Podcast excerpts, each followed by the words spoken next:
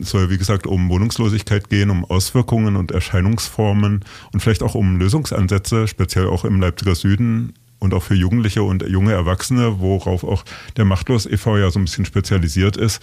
Der Verein ist mir selber ja schon ganz lange bekannt. Ich habe selber dort auch schon um Hilfe gefragt und habe welche bekommen und war ganz froh drum, dass es den Verein gibt. Aber vielleicht kennen ja doch noch nicht alle den Machtlos e.V.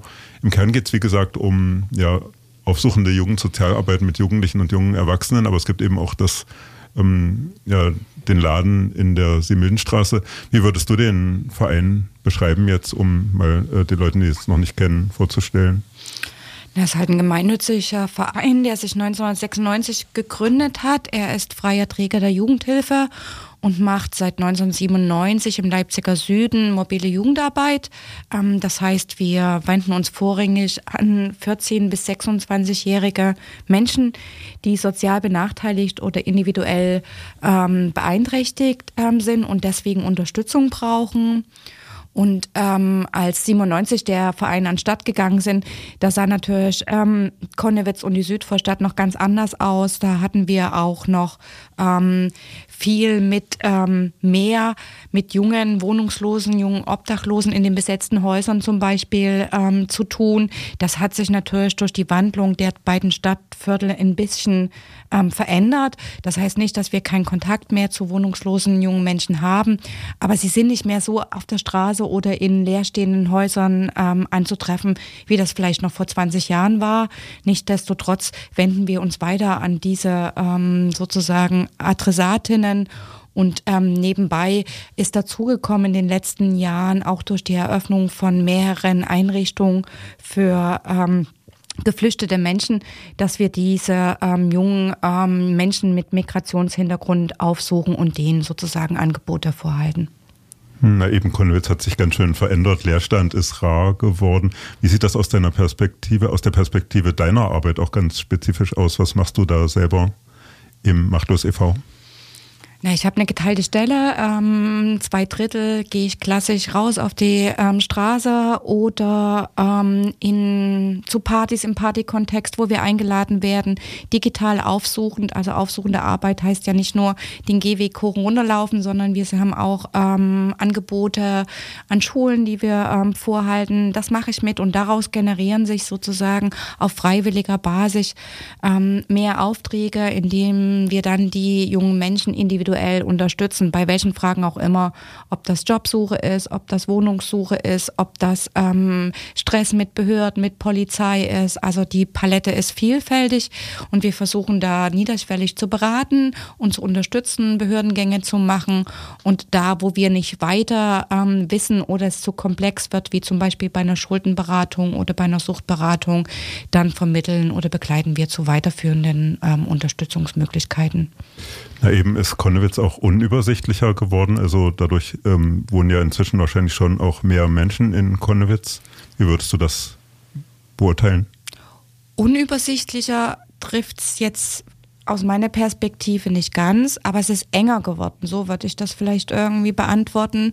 Und das merken wir ähm, vor allen Dingen während der, der Lockdowns ähm, zur Pandemie hat man es gemerkt, wie junge Menschen sich ähm, Freiräume wieder zurückerobert haben, die in den Zeiten nicht genutzt werden konnten, weil halt niemand draußen war.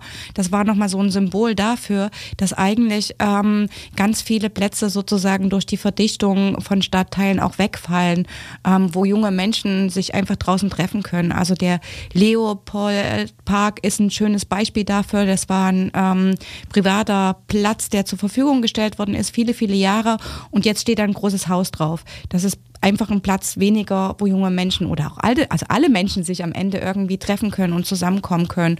Und das merkt man auch sehr stark neben der, ähm, den steigenden Mieten und dass junge Menschen, die aus ihren Elternhäusern im Leipziger Süden ausziehen wollen, perspektivisch immer weniger Möglichkeit haben, einfach in ihrem Sozialgefüge auch eine Anschlusswohnung an das Elternhaus zu finden. Hm, man findet nicht so einfach eine Wohnung wie irgendwie 1996 und stattdessen wahrscheinlich so ein Phänomen hat sich auch verstärkt vielleicht mal eben auf dem Sofa in der Stöckertstraße irgendwo pennen, was vielleicht auch schon immer in Konwitz gab, so eine ähm, ja, verdeckte Wohnungslosigkeit. Kannst du, würdest du das bestätigen, dass sich sowas vielleicht auch dann häuft, wenn eben man eben nicht so einfach eine richtige Wohnung kriegt? Auf jeden Fall. Also das ähm, Phänomen des Sofa-Hoppings, wie wir das nennen, das gibt es schon etliche Jahre. Und das ist vor allen Dingen bei jungen Menschen ähm, ein großes Thema. Das auf der einen Seite könnte man sagen, ja, ist ja super irgendwie, die finden wenigstens noch ein Sofa irgendwo und müssen nicht ganz draußen schlafen. Aber nichtsdestotrotz ist das natürlich irgendwie prekär und nicht in Ordnung. Es ist nicht in Ordnung, dass es keine äh, Möglichkeiten für die gibt, an eine Wohnung ranzukommen oder dass es nicht genügend ähm, bedarfsgerechte Angebote gibt für junge Menschen, dass sie sich dort ähm, sozusagen sozusagen auch mit einer ähm, professionellen Unterstützung sozusagen den Herausforderungen ihres Lebens widmen können, weil dieses Sofa-Hopping, ich schlafe mal heute und ähm, morgen ähm, beim Kumpel auf dem Sofa, hat ja zwei Aspekte. Der eine Aspekt ist, dass man in einem Abhängigkeitsverhältnis ist und immer davon sozusagen von der Gunst und Laune ähm, desjenigen oder derjenigen abhängt, die das Sofa zur Verfügung stellt. Und der zweite Effekt ist, dass die Leute, die das teilweise zur Verfügung stellen, ähm, sich damit natürlich auch nochmal in Notlagen bringen, weil dann dann Wohnungen überbelegt sind und das wiederum auch wieder Mietstress ähm, hervorrufen kann. Also ja, das ist irgendwie eine Option und besser als draußen sicherlich, aber es ist keine gute Option. Jetzt gibt es ja auch einen ganz speziellen Anlass noch, eben der Winter und ein kleiner Lösungsansatz für Wohnungslosigkeit in den Wintermonaten ist da auch ein Projekt des Home Planet Hostel und äh, Machtlos war wohl auch schon die ganze Zeit mit beteiligt daran. Äh, Schlafplätze für wohnungslose Menschen im Leipziger Süden im natürlich begrenzten Umfang dann eben in diesem Home Planet Hostel Kannst du die Idee und die Geschichte davon beschreiben? Also ähm, 2023, 24 ähm, der Winter, das ist die vierte Staffel. Das heißt, ähm, 2021 im Winter ist das zum ersten Mal ähm, umgesetzt worden. Die Idee kam im Lockdown. Das Hostel ähm, stand leer. Der Winter war sehr schneereich und kalt. Und dann sind sozusagen die BetreiberInnen des Hostels auf die Idee gekommen, na, warum soll denn das hier leer stehen? Ähm, das wäre doch irgendwie eine gute Option, es trotzdem nutzen zu können und ähm, Menschen anzubieten, die sozusagen sozusagen draußen schlafen müssen. Also Menschen anzubieten, die die ähm, traditionellen etablierten Einrichtungen der Notübernachtung nicht nutzen sozusagen ähm, aus verschiedenen Gründen und zu sagen, denen gibt man nochmal ein anderes Angebot, ähm, wo sie sozusagen safe den Winter verbringen können. Und seitdem werden da jedes Jahr sozusagen circa zehn Plätze ähm, angeboten. Dazu gibt es ein Frühstück, gibt ein Abendbrot, es gibt sozusagen eine Sozialarbeit mitarbeiterische ähm, Begleitung, weil ähm, Streetwork-Vereine und andere über ähm, Vereine ihre Klientinnen überweisen und dann sozusagen aufsuchend ins Hostel kommen können, um sie zu supporten. Es gibt eine Gesundheitsvorsorge und es ist immer von ungefähr Mitte Dezember bis Mitte März wie ist es diesen Winter so gelaufen? Es war ein recht wechselhafter Winter, würde ich sagen. Es hat mal geschneit stark, dann war es aber auch wieder für die Jahreszeit zu warm oder zu nass. Spielt das überhaupt eine Rolle, so das Wetter für eben ja, diese Saison? Das Wetter spielt auf jeden Fall eine Rolle prinzipiell, weil sonst könnten wir das ja auch im Frühling oder im Sommer ähm, anbieten. Es hat schon einen Grund, warum das im Winter gemacht wird, weil im Winter sozusagen die ähm, Bedingungen für obdachlose Menschen noch schlechter sind als im Sommer. Ähm, nichtsdestotrotz kann man jetzt nicht sagen, es gibt einen besonders schneereichen oder verregneten Winter und deswegen ähm, kommen mehr Leute oder melden sich mehr Leute an. Der Bedarf ist halt einfach hoch sozusagen, weil es ähm, teilweise nicht genügend andere ähm, Angebote gibt oder die Leute, die auch ablehnen oder sie nicht ganz passgenau auf sie zugeschnitten sind.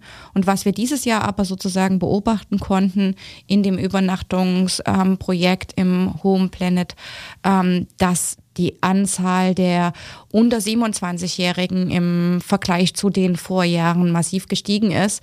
Also es ist ungefähr ein Drittel der Nutzerinnen sind ähm, jünger als ähm, 27 Jahre. Ähm, das ist eine neue Tendenz, aber ähm, für dieses eine Projekt, aber spiegelt eigentlich auch wieder, wie sich da die Optionen ähm, in Leipzig für die jungen Menschen in den letzten Jahren auch verschärft haben. Wie wichtig ist da der Faktor des Supports, dass man die eben nicht nur dann in die Zimmer reinsteckt, sondern eben auch sonst vielleicht noch Hilfen anbietet oder halt berät? Ähm, der Support, der ist ganz wichtig. Und der kann aber leider in so einem Angebot wie dem Hostel auch nicht so ähm, geboten werden, wie es eigentlich müsste.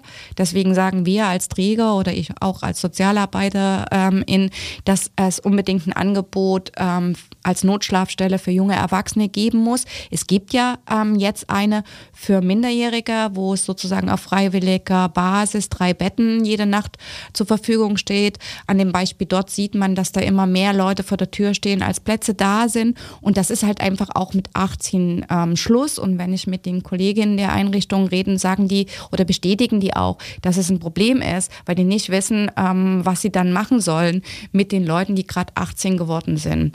Ähm, genau. Und das Hostel kann das nicht so abdecken, deswegen bräuchte es einfach eine andere Einrichtung, wo dann Mitarbeiter professionell angestellt sind und zur Verfügung sind, um den jungen Menschen sozusagen auch den Support zu geben, die sie brauchen.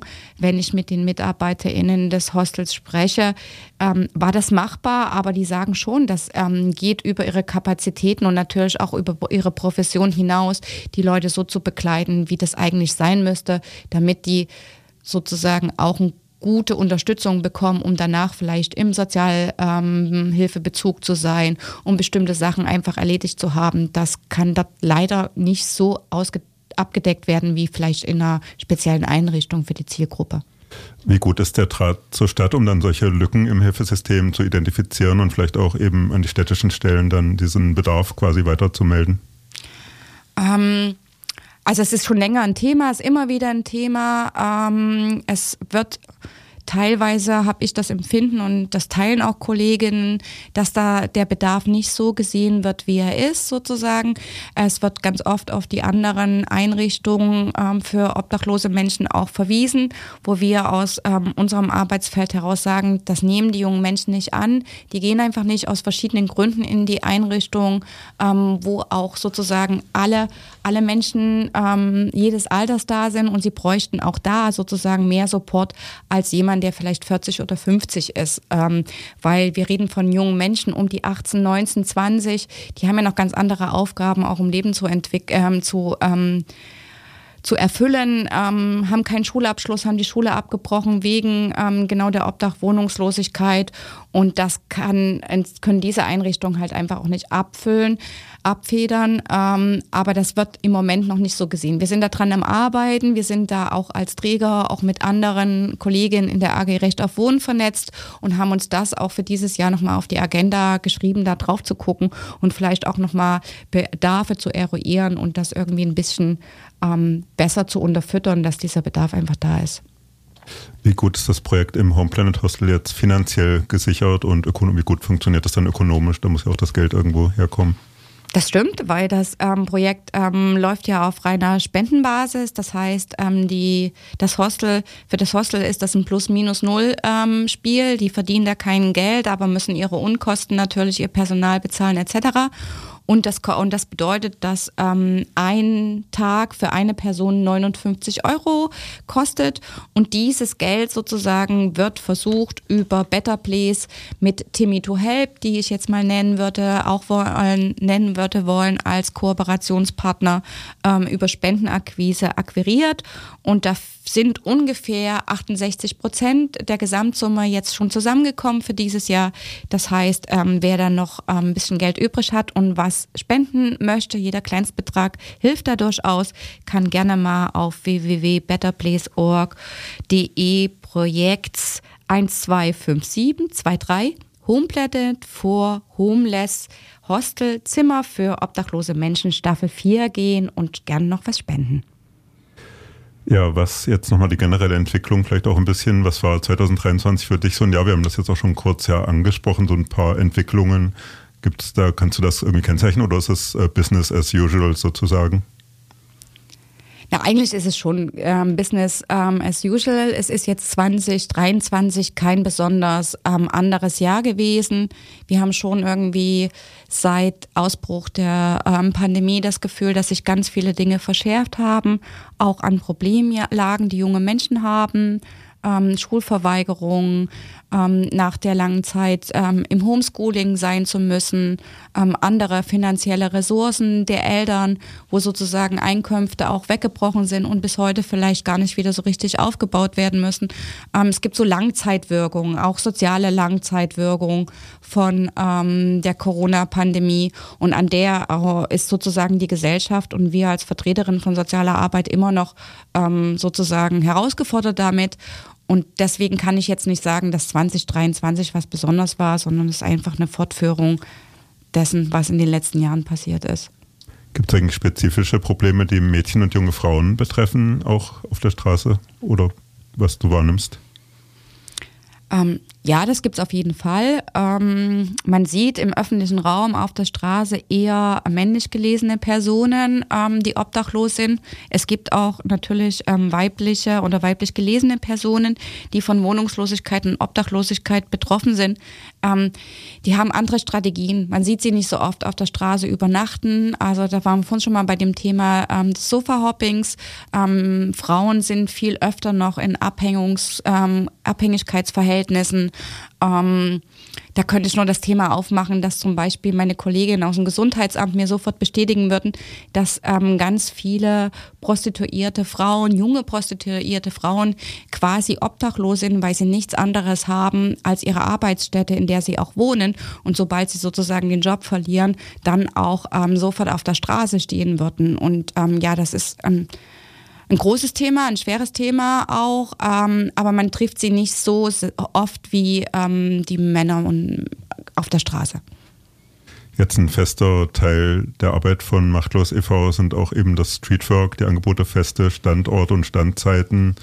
Ähm, funktioniert das gut oder wechseln die Orte auch ein bisschen dann in, so im Leipziger Süden? Ja, die Orte wechseln auf jeden Fall. Ähm, Streetwork oder mobile Jugendarbeit zeichnet sich ja davon aus, dass wir sehr flexibel auf Bedarfe und auch auf Trefforte ähm, reagieren. Und wenn wir merken, dass da oder dort sich niemand mehr trifft, dann nützt das ja nicht sozusagen weiter zu stehen. Deswegen haben wir auch ähm, jetzt 2024 ähm, unser Programm ein bisschen ähm, wie sage ich es, flexibler gestaltet. Das heißt, wir haben mittwochs immer eine Standzeit in der Südvorstadt und donnerstags eine Stand, nee, dienstags eine Standzeit in Konnewitz. Ähm, früher war, in den letzten Jahren war, haben wir das immer relativ fest gesagt, an welcher Stelle wir stehen, also auch langfristig. Und jetzt sagen wir, nee, das machen wir nicht mehr. Ähm, ähm, guckt auf unser Instagram-Profil, da haben wir einen Wochenplan stehen und da könnt ihr finden, wo wir genau in dieser Woche stehen, weil wir halt genau verschiedene Orte und relativ flexibel ähm, Orte bedienen wollen. Also ein Ort ist zum Beispiel neu seit letztem Jahr, wo wir stehen, ist an der Südbrause gegenüber vom ähm, Rewe als da im Dezember die Tannenbäume verkauft worden sind, wäre es natürlich totaler Quatsch gewesen, dort zu stehen. Und auf sowas reagieren wir und gucken schon. Ähm, genau, und natürlich ändert sich das auch hinsichtlich dem Thema, was ich vorhin schon mal kurz abgesprochen habe. Wenn sich Städte verdichten, sind natürlich auch die Räume im, im öffentlichen Raum werden enger und nicht mehr so viele. Ähm, häufig gibt es ja auch ganz spezifische Gründe, wieso die klassischen städtischen Unterbringungsangebote vielleicht nicht so gut funktionieren. Ein Grund waren dann in der Vergangenheit auch häufig begleitende Tiere, so zum Beispiel Hunde, die man nicht einfach so mitbringen kann in so einige Unterkünfte. Gibt es da eigentlich inzwischen Lösungen bei solchen Problemlagen? Also ich finde schon, dass da viel passiert ist in den letzten Jahren. Ähm, zum Beispiel sind ja zwei ähm, Übernachtungsangebote für wohnungslose Männer ähm, wieder worden, beziehungsweise haben die Interimseinrichtungen in der Torgauer Straße, die relativ weit draußen war, abgelöst. Das Sozialamt hat ähm, auch auf dem Sender, dass es diese Problematik gibt, dass es Menschen mit Hund gibt, die obdachlos sind oder dass es Paare oder Familien gibt.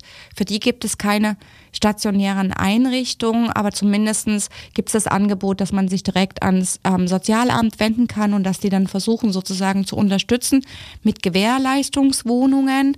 Ähm, es gibt sozusagen auch, was ich vorhin schon erwähnt habe, seit Sommer letzten Jahres diese Übernachtungseinrichtung für Minderjährige, ähm, die auf freiwilliger Basis ist und sozusagen in Anführungsstrichen, das wird Selbstmelder genannt, also Leute anspricht, die selber hingehen und sagen, ich brauche heute Nacht ein Bett. Also da ist schon was passiert, auch das Angebot ähm, eigene Wohnung, was ein bisschen an dem Housing First ähm, ähm, Ansatz ähm, sich orientiert, ist da und bietet 25 Menschen sozusagen bis mindestens Ende diesen Jahres sozusagen in einem Modellversuch eine eigene Wohnung. Da ist schon was passiert, aber aus meiner ähm, Warte noch nicht genügend. In eurem Newsletter bin ich auf den bunten Hund e.V. gestoßen. Das ist ja so ein Angebot, was so anknüpfend daran die tierärztliche Versorgung so ein bisschen unterstützen will. Kannst du das ein bisschen beschreiben?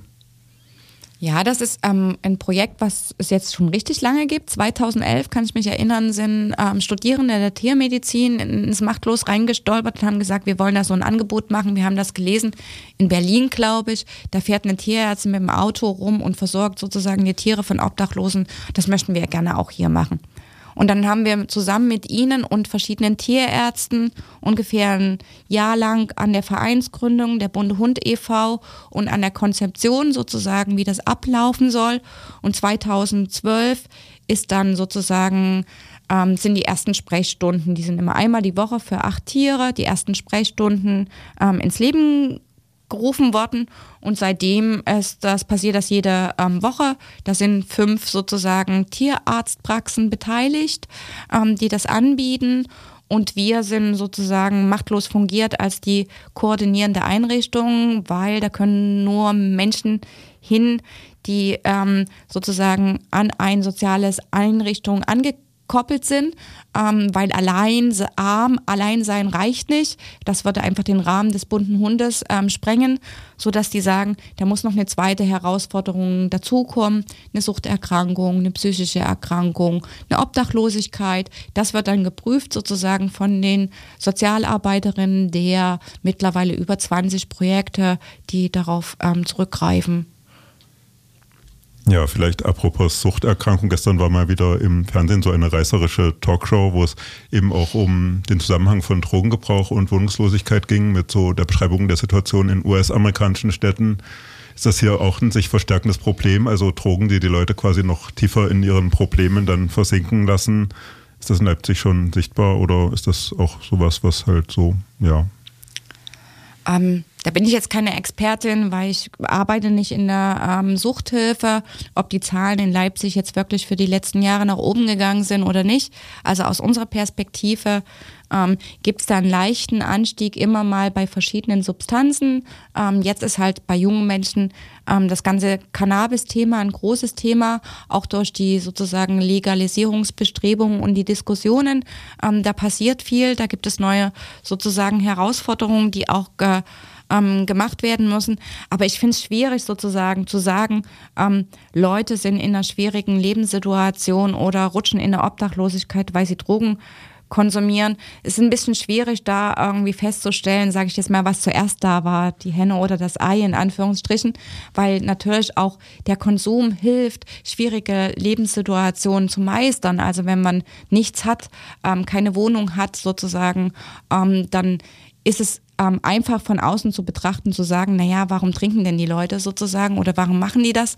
Ähm, das ist eine Überlebensstrategie in irgendeiner Art und Weise auch irgendwie mit den schlechten Bedingungen klarzukommen. Ähm, deswegen ist es gut, dass es sowas wie Housing First jetzt auch in Leipzig gibt, weil da ja sozusagen unabhängig davon den Leuten einen Support ähm, gegeben wird. Und erst wenn sie so eine feste, sichere Rückzugsmöglichkeit haben, können sie sich auch sozusagen genau diesen Herausforderungen ähm, widmen. Jemand, der kein Zuhause hat, der kann nicht regelmäßig zu einer Suchtberatungsstelle gehen. Das funktioniert einfach nicht. Und ähm, genau.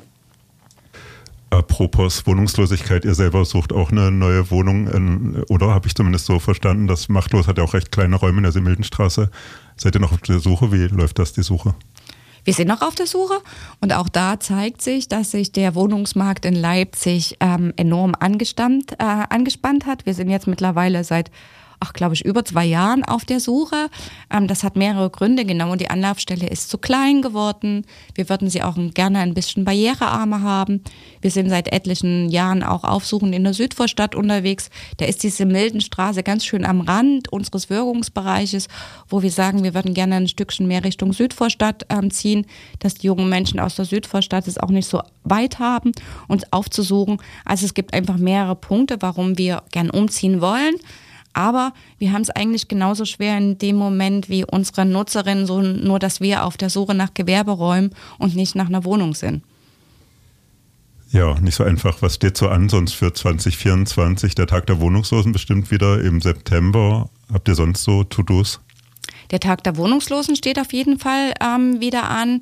Ansonsten ähm, reagieren wir ja immer relativ ähm, spontan auf ähm, Bedarfe. Das nächste größte, größere Sache wird sein, dass wir wieder unseren Konnewitzer Streetsacker zum ähm, Konnewitzer Straßenfest durchführen ähm, werden und ähm, dass wir uns sozusagen, was ich vorhin schon mal angekündigt habe, dass wir uns auch stark machen in der AG Recht auf Wohnen sozusagen, dass es ähm, Angebote für junge Erwachsene gibt, die von Wohnungslosigkeit oder Obdachlosigkeit betroffen sind.